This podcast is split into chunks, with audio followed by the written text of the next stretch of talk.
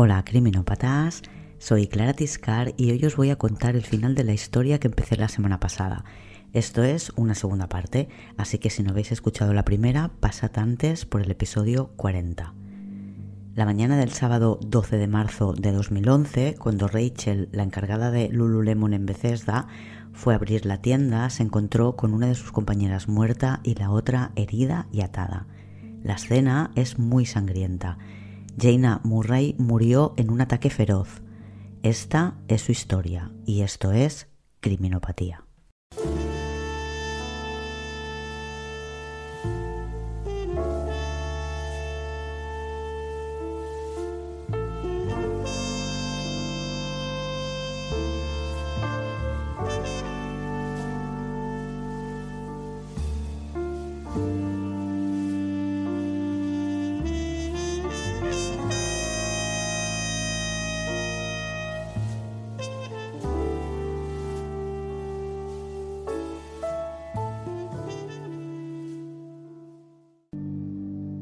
Después de que Brittany Norwood, la superviviente, declarase que fue atacada por dos hombres vestidos de negro con pasamontañas, capuchas y guantes, las cámaras de seguridad de la tienda de al lado, Apple Store, capturaron un par de hombres sobre las 11 de la noche que encajarían perfectamente con la descripción. No se les ve la cara y no han podido ser identificados. Keith Lockett, un vagabundo que suele dormir en las calles de Bethesda, ha sido detenido en el hospital después de que la policía recibiera varias llamadas diciendo que el hombre que había atacado el Lululemon tenía que ser él. Es un delincuente habitual de la ciudad. Todo lo que pasa se le adjudica siempre en primera instancia. Le han encontrado en el hospital al que ha ido con un ojo morado, mandíbula y nariz muy inflamadas y tiene sangre en su ropa creen que son restos del ataque a Jaina Murray y a Brittany Norwood, las dos trabajadoras de Lululemon. Se lo han llevado con la bata del hospital porque antes de que le dieran el alta han trasladado su ropa urgentemente al laboratorio para que se analice la sangre que la manchaba. En la comisaría le ofrecen una manta o un pijama de prisionero. Elige la manta. El detenido le recuerda que es esquizofrénico y necesita tomar su medicación repasan su declaración y no cambia demasiado respecto a lo que les había contado en el hospital. Sigue diciendo que se peleó o que le atacó un hombre con rastas que siempre va con otro bajito que es español. Cuando le preguntan por el robo que ocurrió en Lululemon, niega tener nada que ver. Pide que comprueben que la sangre de la ropa que llevaba es suya, porque le dieron una buena paliza. Piden los policías una orden judicial para poder tomar muestras de ADN de Keith Lockett. Tienen que conseguirla rápido porque a Lockett le tienen detenido por consumo de alcohol y no por el crimen de Lululemon. Y cuando su nivel de alcohol en sangre sea cero, tendrán que dejarle ir. Si el detenido les da su permiso, no necesitarán la orden para tomarle las muestras para el ADN. Drury, uno de los detectives que investiga el caso, siente que Lockett no es el hombre al que buscan. Va a preguntar por él a Bethesda Cares, que es la organización que ayuda a personas sin hogar. Allí nadie cree que pueda ser un asesino brutal como el que parece que atacó en Lululemon. Le dan a Drury ropa para que Lockett pueda vestirse y de regreso a comisaría se la entrega y le pide la muestra de ADN. Lockett abre la boca para que se la tomen sin ningún problema. Y a Brittany le dan el alta hospitalaria el domingo, día 13 por la noche. Ha estado ingresada 36 horas. Brittany Norwood nació en Seattle en 1982. Tiene 28 años en el momento en el que ocurre esta historia. Son nueve hermanos, ella es la sexta. Su padre tiene un negocio de tapicerías y aunque han estado en quiebra varias veces, han conseguido llevar a sus hijos a colegios privados y darles todos los lujos que una familia de clase media americana tiene. Brittany fue la estrella del fútbol, el europeo de su instituto. Consigue una beca deportiva y elige una universidad en Long Island, muy cerca de la ciudad de New York. Estudiaba sociología, pero a pesar de haber terminado en el instituto con muy buenas notas, en la universidad las notas no eran tan buenas y acabó perdiendo la beca. Y no terminó los estudios, aunque su familia le dijo que sí, pero no quiso que nadie fuera a su graduación. Brittany es la única entre los nueve hermanos que no tiene un título universitario y un trabajo relacionado con lo que ha estudiado. Tiene una hermana ginecóloga, varios hermanos ingenieros, a todos les va muy bien, pero su familia no la presiona. Consideran que están buscando su lugar en la vida y que primero tiene que averiguar qué quiere hacer. Cuando deja la universidad, Brittany se instala en Washington donde viven en aquel momento dos de sus hermanas.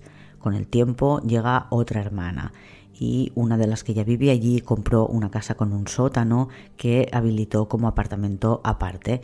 Se lo alquila a Brittany que vive desde entonces ahí con otra chica. El sueño de Brittany es abrir un gimnasio y se está preparando para ser entrenadora personal. Una de las razones por las que quería trabajar en Lululemon es precisamente que pagan los gimnasios de los trabajadores, sin importar el precio. Ella se apuntó a Equinox, que es un gimnasio carísimo en el que quería entrar a trabajar y en el que había conseguido una entrevista. Pero pocos días antes de esta entrevista es cuando la atacan en Lululemon.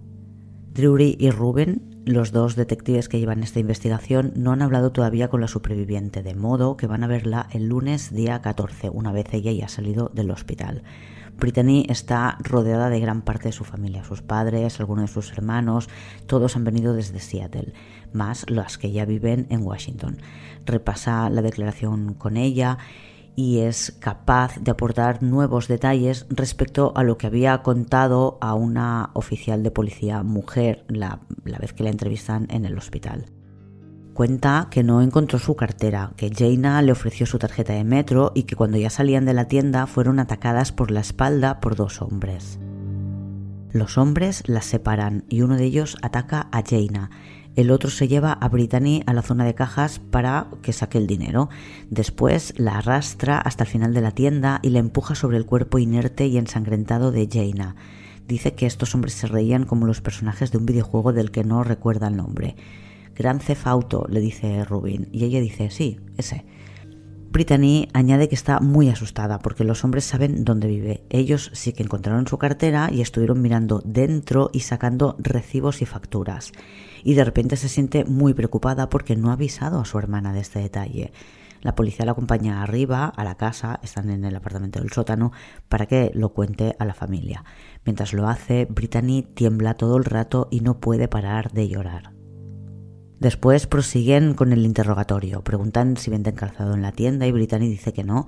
Preguntan por qué había unas deportivas masculinas en la tienda y de una talla tan grande.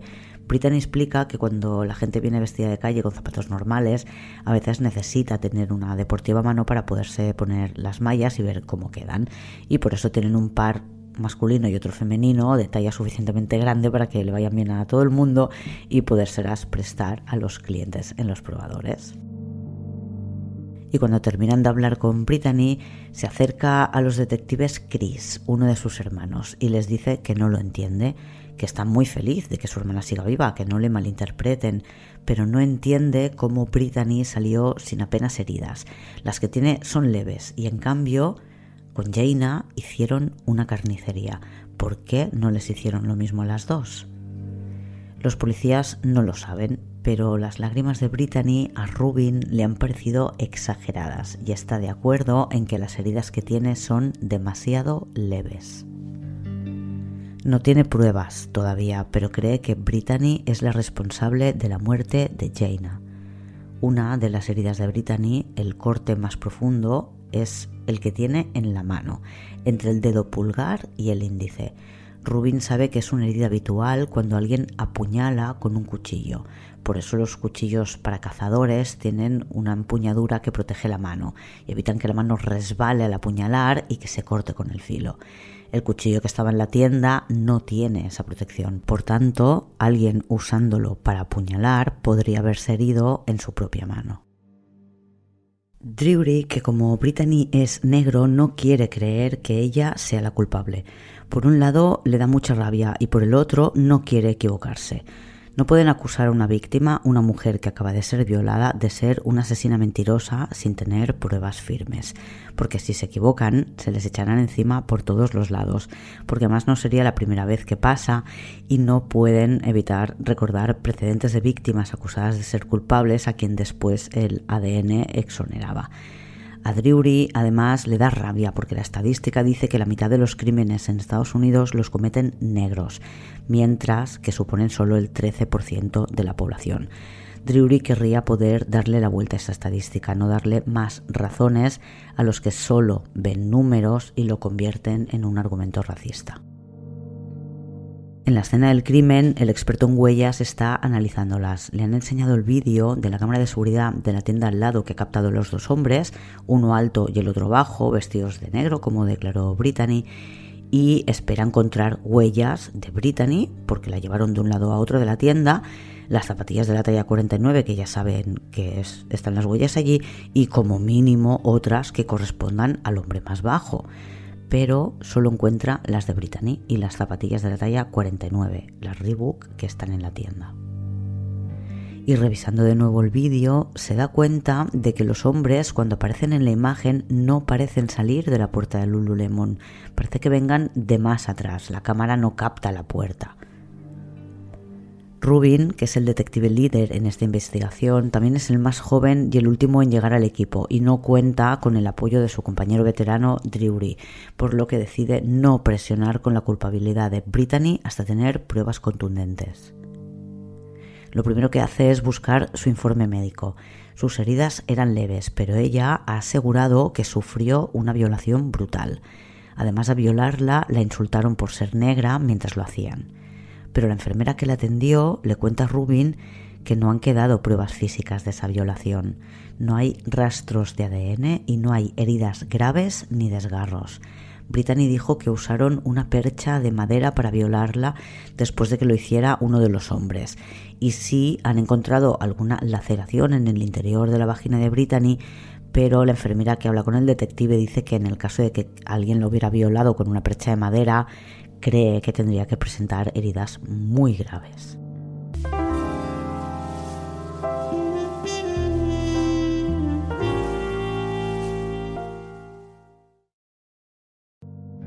El martes día 15, Drury, en cuanto llega a la oficina, lo primero que hace es ir a hablar con Rubin y le da la razón. Él también cree que ha sido Brittany. El experto en huellas se acerca al despacho con la intención de comentar sus dudas acerca de la hipótesis con la que están trabajando y solo cruzar la puerta Rubin le suelta. ¿Y si te digo que no existen los dos hombres y Brittany es la asesina? ¿Qué dirías? McGill, que es el experto en huellas, sabe que las pisadas ensangrentadas no salieron de la tienda por ninguna de sus puertas y les sugiere que busquen sangre en el coche de Jaina, en el que también saben que hubo alguien el viernes por la noche después del ataque y considera imprescindible también comprobar que no haya huellas de dientes en las abrazaderas de plástico que ataban a Brittany. Mientras, la fiscal al cargo del caso pregunta por Lockett, al que tuvieron que soltar cuando se le pasó la borrachera. Quiere saber si lo tienen bajo vigilancia y Rubin se la juega y le dice que no, que no les parece que sea el culpable creen que, dado que las huellas ensangrentadas nunca abandonan la tienda y que Brittany apenas sufrió heridas, es ella la que atacó a Jaina. La consigna es no hacer nada público ni detenerla hasta tenerlo clarísimo. El coche de Jaina está guardado en un garaje de la policía. Lo analizan y toman muestras de todas partes por si son capaces de obtener ADN. Revisan milímetro a milímetro el coche y ven un par de manchas de sangre, una en la alfombrilla del conductor y otra en la puerta. En el coche hay una gorra en la que también encuentran restos de sangre, justo donde Brittany tenía un golpe en la frente. ¿Fue ella la que usó la gorra y movió el coche de sitio? Se aseguran de que la mancha roja de la gorra sea sangre, frotando esa mancha contra un, papel, un pañuelo y usando un reactivo para ver si la muestra cambia de color. Y comprueban así que es sangre, por tanto la llevarán a analizar para ver a quién pertenece. Y envían también muestras al laboratorio de la sangre que han encontrado en la alfombrilla y en la puerta. Y mientras los medios siguen buscando a los dos hombres vestidos de negro que además han sido captados por la cámara de seguridad a la vez que han sido descritos por la superviviente. El miércoles día 16 deciden que tienen que abordar el tema del coche con Brittany. Si las pruebas de ADN tienen el resultado esperado y muestran ADN de Brittany en el coche, no pueden permitir que en el juicio digan que fue de otra ocasión en la que Brittany estuvo en el coche de Jaina. Necesitan que les diga que nunca ha estado en él y no quieren preguntárselo directamente para que no sospeche y no se pueda inventar una historia. Llaman a Britannia a comisaría con la excusa de recoger muestras de su cabello y sus huellas para poder diferenciarlas de las de los agresores y, de paso, repasar su declaración. La interroga Drury, quien deja la puerta abierta para que Brittany tenga claro que no está retenida, que no sienta presión, que tenga la sensación de que puede marcharse cuando quiera. Drury lo enfoca como una charla sin importancia, le pregunta por los estudios, la familia, lo que quiere hacer Brittany en el futuro y le va dando conversación mientras esperan a los técnicos que recogerán las muestras de pelo. Brittany se relaja, tiene un tono de voz muy bajo siempre, habla siempre muy tranquila. Drury le pide que se acerque un poco más a él. En realidad lo que quiere es que se acerque al micro con la excusa de que tiene dificultad para escucharla porque está un poco sordo, le dice que se acerque y lo que quiere en realidad es que quede todo bien grabado. Las técnicos que recogen muestras del pelo están casi 20 minutos para conseguirlo porque lleva extensiones y hay que separar, están como cosidas al pelo y tienen que separar el pelo real del postizo. Cuando se marchan, cierran una de las dos puertas y Rubin, que está allí escuchando la conversación sin participar, aprovecha el momento para salir y cerrar la otra. Siguen esperando a los que van a tomar las huellas dactilares, de modo que continúan la charla y hablan de Jaina, de cuántas veces coincidió con ella trabajando. Brittany habla bien de ella, dice que enseguida encajó con ella porque Fraser, el novio de Jaina, vive en Seattle y Brittany es de allí, de modo que eso las unió. Le preguntan si Jaina vivía en Arlington, creo que sí, dice Brittany. ¿Y conducía? Brittany asiente. La siguiente pregunta es sobre el coche de Jaina, ¿qué modelo era? Brittany dice que no lo sabe, dice que vio el coche una vez pero que no se fijó en qué modelo era. Cambian de tema y sacan un plano de la tienda para que Brittany pueda explicar con detalle sobre el mapa cómo se desarrolló el ataque, que empezó en el área de probadores y terminó para Jaina en el pasillo que da a la puerta trasera y para Brittany en el baño.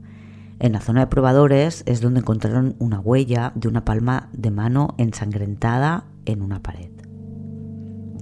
Rubin se da cuenta de que las explicaciones que les está dando Brittany son para cubrir las pruebas que la incriminan.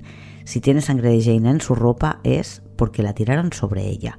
Si la tiene en la suela de los zapatos es porque los atacantes la pasearon por la tienda.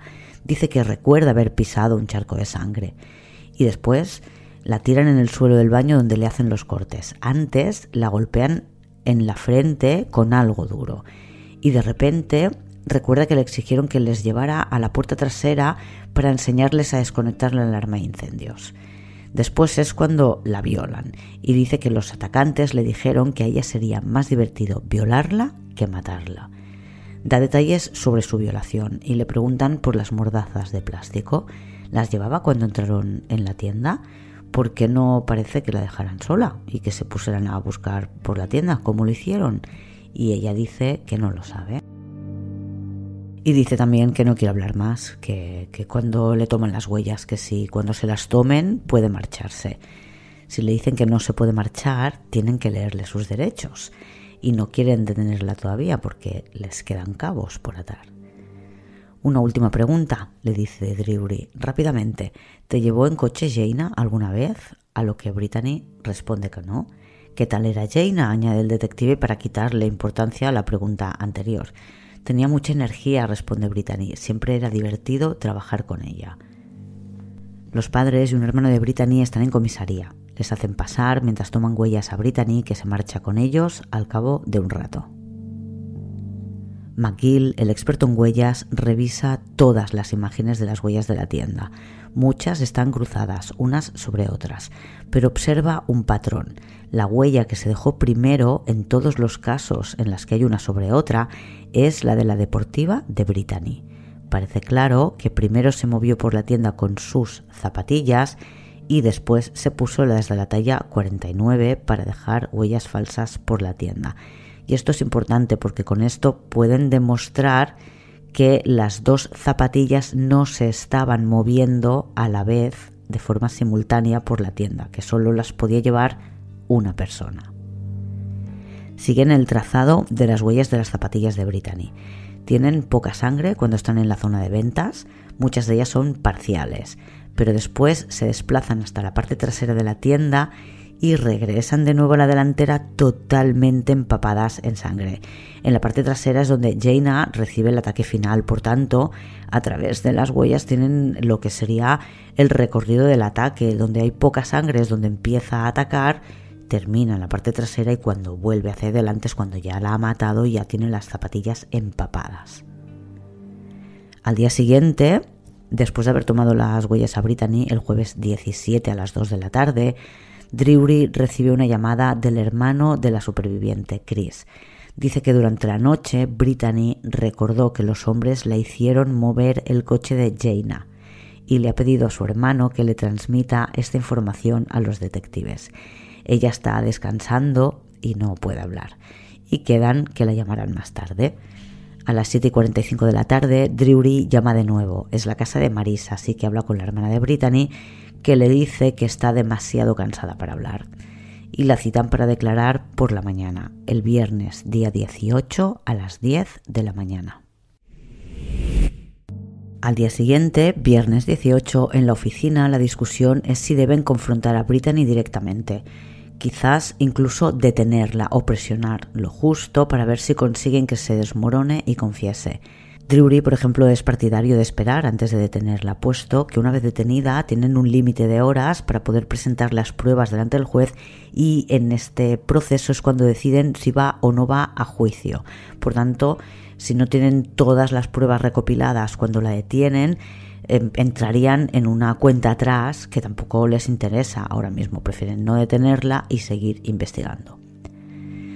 Mientras, el experto en huellas está haciendo más pruebas con las huellas de la talla 49, porque observó que las huellas de estas zapatillas tenían todas una serie de trazos a su alrededor y necesita hacer pruebas para comprobar cómo se han producido. Estas manchas que están al lado de las huellas son una serie de salpicaduras a ambos lados. A veces son líneas continuas de sangre y otras veces son como un latigazo. Tras varias pruebas llegan a la conclusión de que son marcas que dejaron los cordones, que no iban abrochados, no se había hecho ningún lazo. Estaban empapados en sangre y al mover el pie pues se desplazaban dejando una marca serpenteante. Las deportivas, cuando las encontraron, no tenían cordones. Habían limpiado las suelas, pero como era imposible limpiar los cordones, pues deducen que quien fuera se los quitó. La conclusión a la que llegan es que alguien se calzó esas deportivas para dejar huellas falsas en la tienda y por eso no se abrochó los cordones, no pensó en ello. Solo existen estas huellas y las de Brittany. Y Brittany llega a las 11 de la mañana acompañada por Marisa y Chris, dos de sus hermanos. Se quedan en recepción mientras Brittany acompaña a Drury a la sala de interrogatorios donde ya la espera también Rubin que le ofrece algo de beber, pero ella lo rechaza. Comentan que estaría bien que hiciera caso a su hermano Chris, que se instalara en Seattle una temporada para reponerse de todo. Y Brittany les cuenta lo mal que duerme, lo atormentada que está, y bueno, tienen esta charla como para que ella se sienta relajada y que no está para nada bajo la sospecha de los policías. Pero finalmente acaban hablando de lo que la ha traído esta mañana aquí. Quieren que le cuente qué es esto de que la hicieron mover el coche. Y ella explica que antes de que la ataran y la violaran, los dos hombres le hicieron ir a mover el coche de Jaina. Dice que le tiraron el bolso de Jaina para que buscara las llaves y le dijeron que fuera a aparcar bien el coche, que si hablaba con alguien o se escapaba, la mataban. Brittany dice que salió por la noche, que incluso vio pasar un coche de policía, pero que estaba tan aterrada que no fue capaz de decir nada. Un coche de policía efectivamente la había visto aparcada, sentada dentro del coche. Le piden que les cuente paso a paso, con todos los detalles, todo lo que ocurrió desde el principio. Y ella lo hace, pero empieza ya a mostrarse exasperada porque lo ha repetido un montón de veces. Van detalle a detalle los policías desgranándolo todo. Dijiste que te tiraron sobre Jaina. ¿Cómo fue eso? ¿Boca arriba? ¿Boca abajo? Brittany llora, dice que tocó con sus manos la cabeza de Jaina ensangrentada y entonces dice que quiere marcharse. Lo ha repetido varias veces. Casi hemos terminado, le dicen, pero vuelven a preguntarle por Jaina y el momento en el que supuestamente los agresores la tiran sobre ella. Se movía, gemía, Brittany asiente. Se estaba muriendo entonces y Brittany llora. Drury le dice que ha llegado el momento de sacarlo todo, de decir la verdad. Brittany le contesta que ya se la ha contado la verdad. Drury le dice que sabe lo que pasó y que lo que ha contado es una historia que no tiene ni pies ni cabeza. Drury añade que las heridas que tiene se las ha hecho ella misma. Brittany lo niega. ¿Cómo puede pensar eso? le dice. Porque creo que Jaina te pilló robando. No, dice Brittany, Jaina no me pilló robando. Entonces, ¿por qué la mataste? pregunta Drury.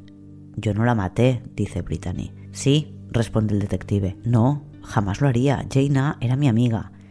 La mataste y después te cambiaste tus deportivas por otras de la talla 49 para dejar huellas falsas. Brittany lo niega otra vez. Rubin toma el relevo y dice que sabe que se pelearon y que Brittany solo se defendió.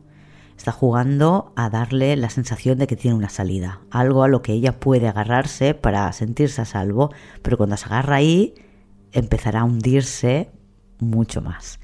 Rubin insiste. Sé que tuvo que ser duro, que seguramente no te esperabas que Jaina te atacara, que eres una buena chica y que esto no tendría que haber pasado. Y Brittany solo dice, soy una buena persona. Y Rubin sigue por ahí. Sé que ahora piensas en tus padres, tus hermanos, en la gente, qué van a pensar de ti, ¿verdad? Sé que esto te está destrozando, pero tienes que decir la verdad por ti y por tu familia. Y Brittany lo que dice es, me quiero ir a casa.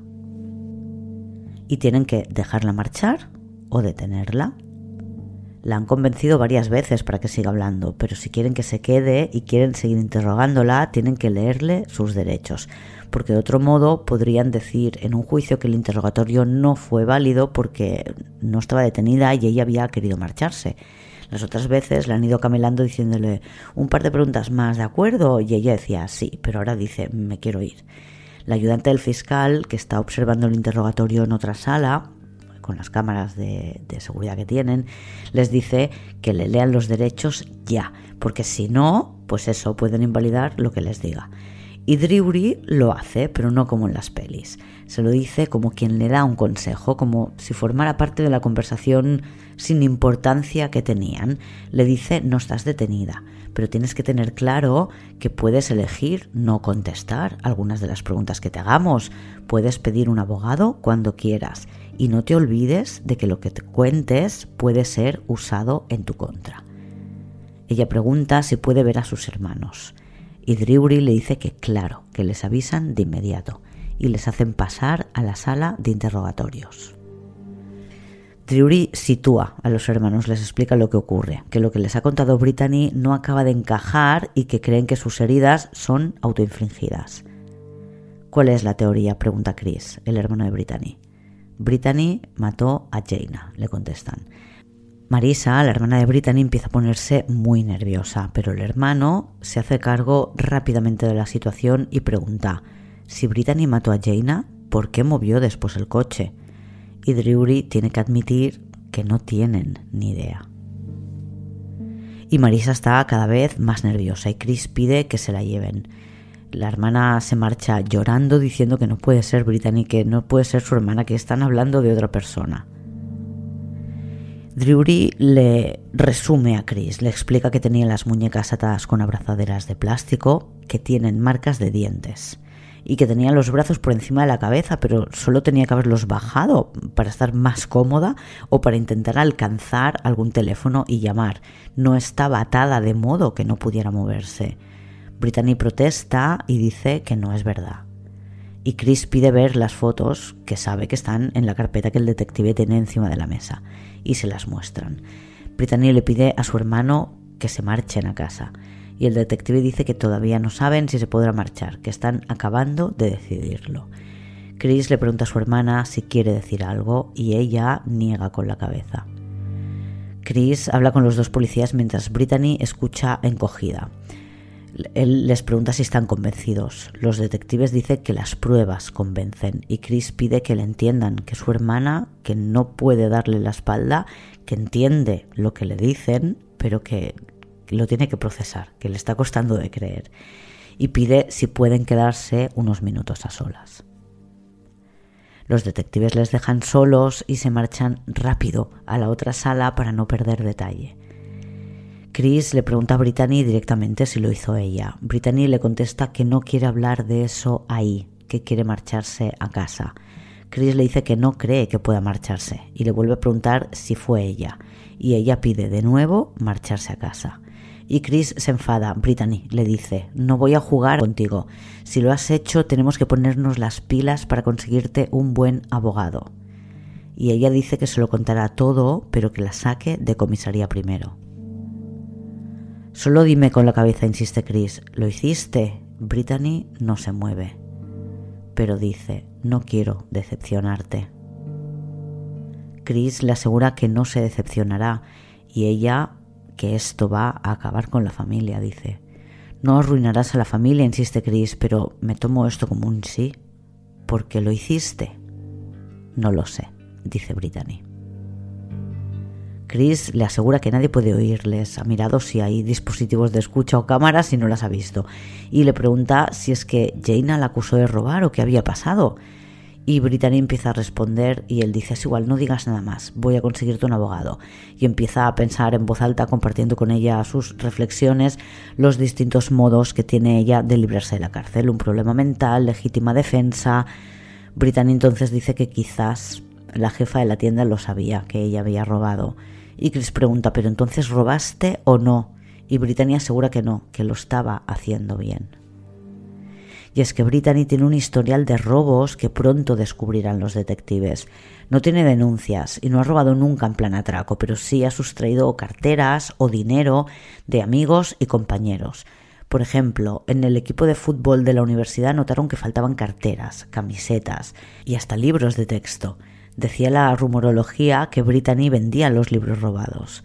Algunas de las chicas estaban convencidas de que Brittany era la que robaba en el vestuario y la confrontaron. Ella confirmó que había robado, se disculpó y prometió que no volvería a hacerlo, pero sus compañeras no querían jugar con ella y acabaron contando los motivos que tenían para rechazarla a los entrenadores y la expulsaron de la universidad a 12 créditos de graduarse. Y en Washington, a donde se mudó porque vivían dos de sus hermanas, Brittany conoció a un dentista con el que empezó a salir. La contrató para trabajar en su clínica dental y fue notando que faltaban dinero y otras cosas de su casa o de la consulta. Al principio pensó que era la persona que limpiaba en su casa, pero al final se dio cuenta de que era Brittany. En 2007 rompió la relación con ella y la despidió de su consulta. Y cuando este dentista inició una nueva relación, tuvieron que pedir una orden de alejamiento contra Brittany porque se dedicó a acosar a la nueva pareja de su ex. Durante tres años trabajaba en un hotel de lujo en Washington, asegurándose de que las habitaciones más caras tuvieran todo lo necesario para cuando llegaban los clientes super VIP, lo que incluía incluso una pluma Montblanc. La demandan en aquella época por impago del alquiler y acaba yendo a vivir al, al sótano de su hermana. Y en 2010 después de haber intentado seducir a un hombre que vivía en Abu Dhabi o algo así, que parecía un jeque millonario y que no le funcionara, rellena el formulario para entrar a trabajar en Lululemon. Aunque gana más en el hotel, no le gusta lo que hace y quiere dedicarse, lo tiene muy claro, a algo relacionado con el deporte. Brittany es de las que va al gimnasio dos veces al día. Piensa que quizás podría abrir su propio gimnasio, ya que pues eso es lo que más le gusta hacer. En Lululemon pagan el gimnasio de sus trabajadores y puede conseguir, además, una vez al año, ropa de la tienda a un precio súper reducido. Además, está en contacto con gente de dinero y acude a estos clubs de lujo porque lo paga la empresa, lo que permitiría pues que conociera a gente que después en un futuro podría contratarla como entrenadora personal. Tiene claro que su cliente ideal es la gente con mucho dinero.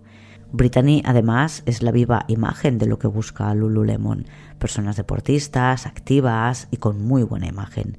La contratan y empiezan a faltar cosas del resto de empleados y se dan cuenta de que siempre que alguien nota que falta dinero, pues ha coincidido con Brittany, pero no tienen pruebas para denunciarla.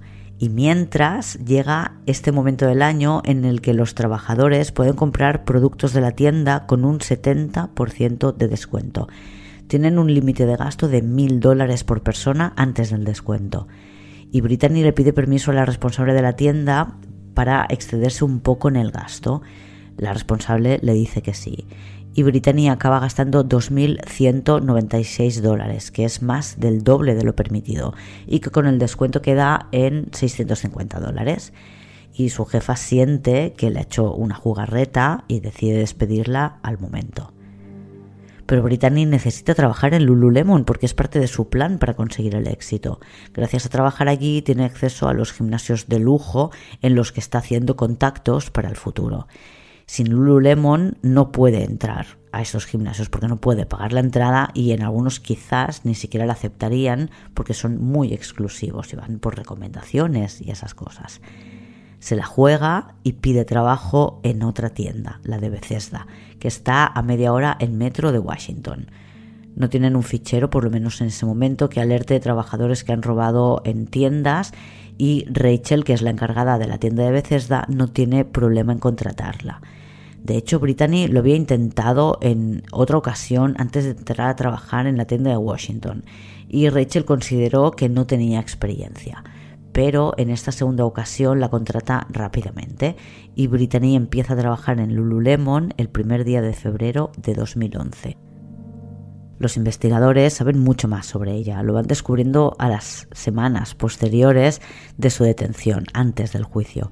Saben que Brittany trabajaba para una empresa de escorts y que tiene varios anuncios puestos en Craigslist en la sección de contactos. Creen que se dedica a la prostitución porque no le da con lo que gana en la tienda. Tiene un nivel de vida muy caro y una deuda de casi 20 mil dólares del crédito de estudios que tuvo que pedir cuando perdió la beca. Y eso, le gustan las cosas caras, no solo lleva ropa cara, en uñas, peluquería, en todo se gasta mucho dinero. Incluso ahí también ha robado y traicionado. Su estilista, cuando la ve detenida y ve su imagen en los periódicos, cuenta a la prensa que llevaba años haciéndole el pelo y que en una ocasión, después de haber estado colocándole extensiones de pelo natural que habían importado de no sé dónde y que obviamente es el servicio más caro de la peluquería porque las extensiones se las ponían cosidas y es algo que lleva horas, Brittany dijo que habían robado el dinero de la cartera allí mismo en la peluquería y se fue sin poder pagar. Dijo que volvería, pero jamás regresó y en cuanto empieza a trabajar en Lululemon, empieza a robar en Lululemon. El 25 de febrero roba un perfume de la bolsa de una compañera. Ese día coincidió con Jaina, a quien esta chica le enseñó el perfume y al día siguiente le llamó para preguntar si se lo había dejado en la tienda porque en su bolso no estaba. El 4 de marzo, a una de las chicas que trabaja en el turno de ese día y que coincide con Brittany le faltan 10 dólares de su cartera. Solo quedan las monedas. Otra compañera en otro momento echa de menos 60 dólares y todas han ido a comentárselo a la supervisora, que va mirando los cuadrantes y se da cuenta de que Brittany siempre está trabajando cuando desaparecen cosas. Tienen una reunión entre la responsable y las supervisoras de turno y deciden que tienen que pillarla con las manos en la masa para poder ir a la policía y denunciarla. Supongo que por esta razón no la despiden de inmediato, porque Rachel, la jefa, se ha enterado ya de que en Washington la echaron no solo por el abuso en la compra con descuento, sino porque fue eso la gota que había colmado el vaso porque la caja descuadraba cuando Brittany cerraba la tienda. Y Brittany, que sigue empeñada en trabajar como entrenadora personal, consigue una entrevista en un gimnasio de superlujo, Equinox, para el lunes día 14 y el viernes día 11, tres días antes de esta entrevista, Brittany tiene turno de tarde hasta el cierre junto a Jaina, que está preparada por si pilla a Brittany romando y bromea con la otra supervisora sobre quedarse a solas con una ladrona. Y durante la tarde esta chica le, le manda un mensaje a Jaina preguntando si quiere que pase a verla en algún momento para que no tenga que quedarse a solas con Brittany, porque en un momento de la tarde son tres y después una de las chicas pues a las siete o así se marcha y para la hora del cierre que no hay tanta gente solo se quedan dos. En la revisión de bolsos que hacen cada día antes de salir, Jaina encuentra unos pantalones de la tienda con el precio. Le pide el recibo y Brittany le dice que lo ha tirado. Jaina pregunta quién se los ha cobrado y Brittany le da el nombre, Chioma. Jaina le dice que se espera un momento que lo comprueban en el ordenador, pero el ordenador no quiere arrancar y Jaina dice, bueno, no hay problema, lo comprobamos mañana. Ponen la alarma, salen de la tienda y se marchan cada una en una dirección distinta. Jaina llama de inmediato a Shioma y le pregunta si ha vendido unos pantalones a Brittany. Shioma dice que no. Y después llama a Rachel y le dice que han pillado a la ladrona. Y al colgar ve que tiene un mensaje de voz, que es justamente de Brittany. Le dice que se ha olvidado la cartera en la tienda y no puede regresar a casa sin la tarjeta del metro. Jaina la llama y le dice que no se preocupe, que va para allá.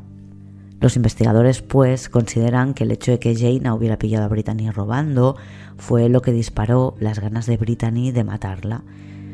Lo consideran un asesinato premeditado, puesto que se fueron de la tienda y Brittany la hizo regresar para atacarla cuando estaban solas y a oscuras. Ese mismo viernes, día 18, a las 7 de la tarde, cuando ya hace una hora que han dado el interrogatorio por terminado, anuncian que han detenido a Brittany Norwood, la supuesta superviviente del ataque, como principal y única sospechosa. No hubo ni dos hombres encapuchados ni violación. Un par de horas antes de la rueda de prensa, Drury ha llamado a los padres de Jaina para darles la noticia. Brittany es quien mató a Jaina y van a detenerla.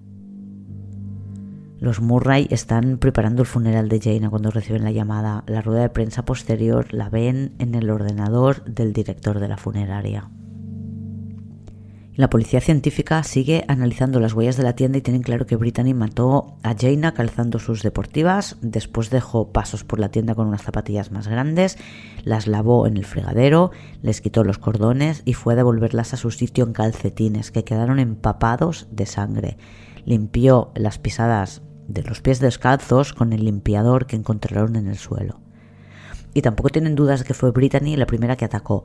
Creen que fue en la zona de probadores, junto a una pantalla que había en la pared. Allí, Jaina recibió el primer golpe por la espalda. Se tocó la cabeza y se llenó la mano de sangre. Quizás perdió el equilibrio o recibió otro golpe, pero, sea como sea, con la mano llena de sangre se apoyó en la pared y dejó la huella que observaron los detectives en la escena del crimen es la mano de Jaina con su propia sangre.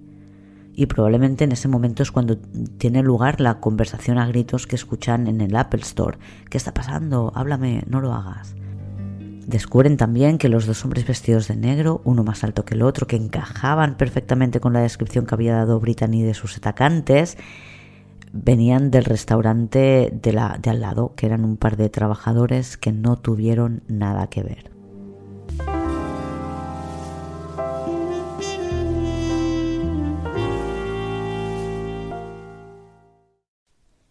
La familia de Brittany contrató un superabogado que intentó demostrar que Brittany tenía un problema de agresividad incontrolada debido a golpes sufridos en la cabeza durante su etapa de futbolista.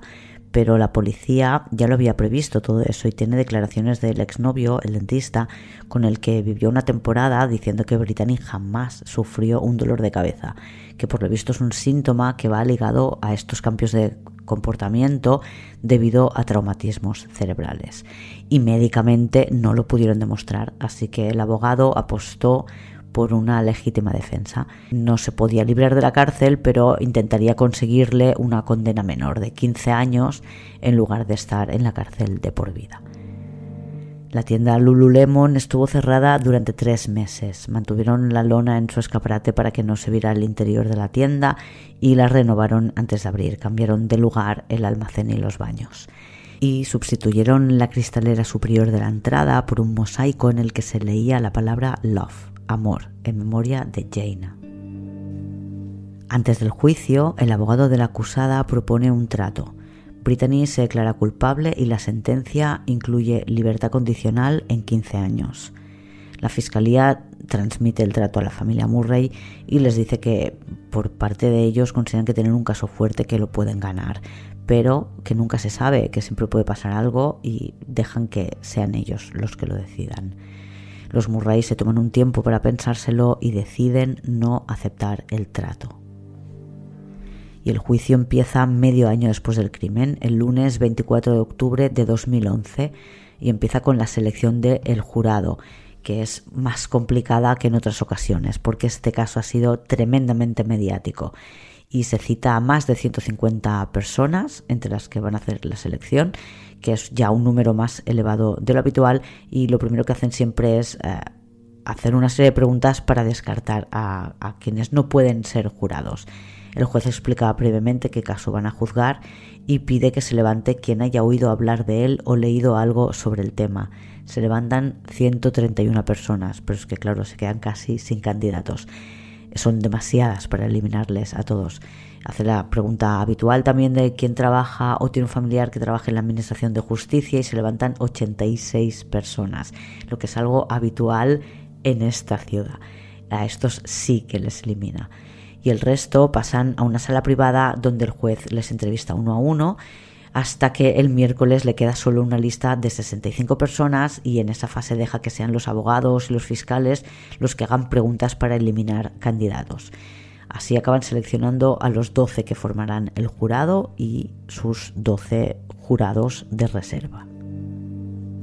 Pueden demostrar sin problema que Brittany atacó a Jaina, porque toda la sangre que hay en la tienda es de Jaina y también pueden demostrar cuál fue el recorrido, dónde estaba Jaina de pie, dónde cayó al suelo y, la acabaron matando. Y el hecho de que usara varias armas para atacar a Jaina, consideraban que le daba la oportunidad de pensar qué estaba haciendo cada vez que soltaba un arma antes de coger la siguiente y por eso consideran que hubo premeditación en el asesinato, porque Brittany empezó con un martillo, cambió una llave, intentó estrangularla con una cuerda, la golpeó con un soporte de maniquís y finalmente la apuñaló con un cuchillo. Jaina presentaba 311 heridas, contando golpes, cortes, puñaladas. 152 de estas heridas estaban en la cabeza.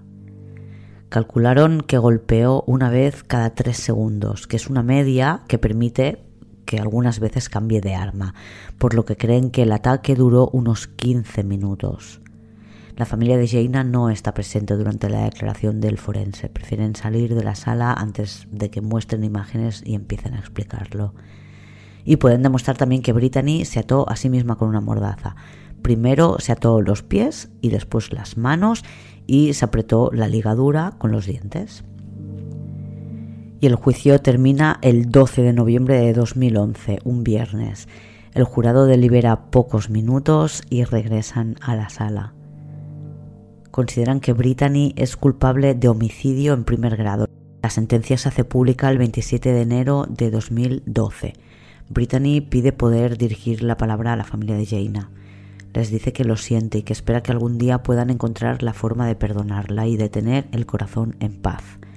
Y dice que lo siente mucho también por su propia familia, sus padres, quienes siempre le mostraron todo su apoyo, sus hermanos con quien tuvo un lazo especial con cada uno de ellos y que quiere evitar que nadie piense que está allí por algo que pudo hacer su familia. Ninguno de ellos es responsable de nada, dice, no podría haber tenido una familia mejor.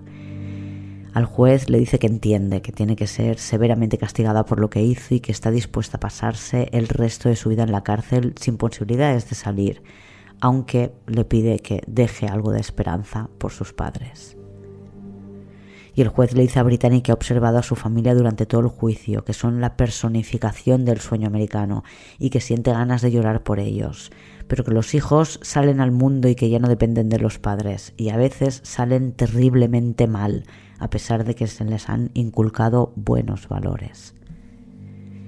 A los de Jaina les dice que ningún padre tendría que enterrar a un hijo, que a veces ocurren enfermedades o accidentes y eso, aunque es duro, se puede aceptar, pero un asesinato es imposible de entender o aceptar. Y sentencia a Brittany a cadena perpetua sin posibilidad de condicional y ese mismo día alguien deja un ramo de flores frente a Apple Store, donde escucharon el ataque y no llamaron a la policía. En las flores hay una tarjeta que dice 311, el número de heridas que tenía Jaina. Y Lululemon mantuvo su tienda al lado de Apple Store durante siete años más. En 2018 trasladaron la tienda a otro local de la misma calle, a pocos metros del primero. Ahora hay una tienda llamada Indochino en su lugar y la vidriera que crearon especialmente para Jaina fue entregada a su familia cuando inauguraron la nueva tienda. La recogió Hugh Murray, uno de sus hermanos, que ha tenido tres hijos desde que su hermana murió. Brittany, que tiene ya casi 40 años, cumple condena en la Maryland Correctional Institution for Women, conocida como YASUP. Va a estar encerrada hasta el día de su muerte. Y esta ha sido la historia de Jaina Murray y el horror en Lululemon a manos de su propia compañera de trabajo a quien había pillado robando unos pantalones de 100 dólares. Y los que estáis en el club de fans, este sábado tenéis episodio exclusivo, un caso catalán que ocurrió muy cerca de Barcelona, en Hospitalet, hace muy poco tiempo y que es espeluznante y que responde probablemente a algunas pesadillas que compartimos las mujeres. A los que no estáis en el club, pues eso, os recomiendo que os apuntéis porque hay episodios exclusivos, pero por también porque así producís este programa y me ayudáis a poderlo tirar adelante semana a semana. Nada más por hoy. Hasta la semana que viene. Criminópatas.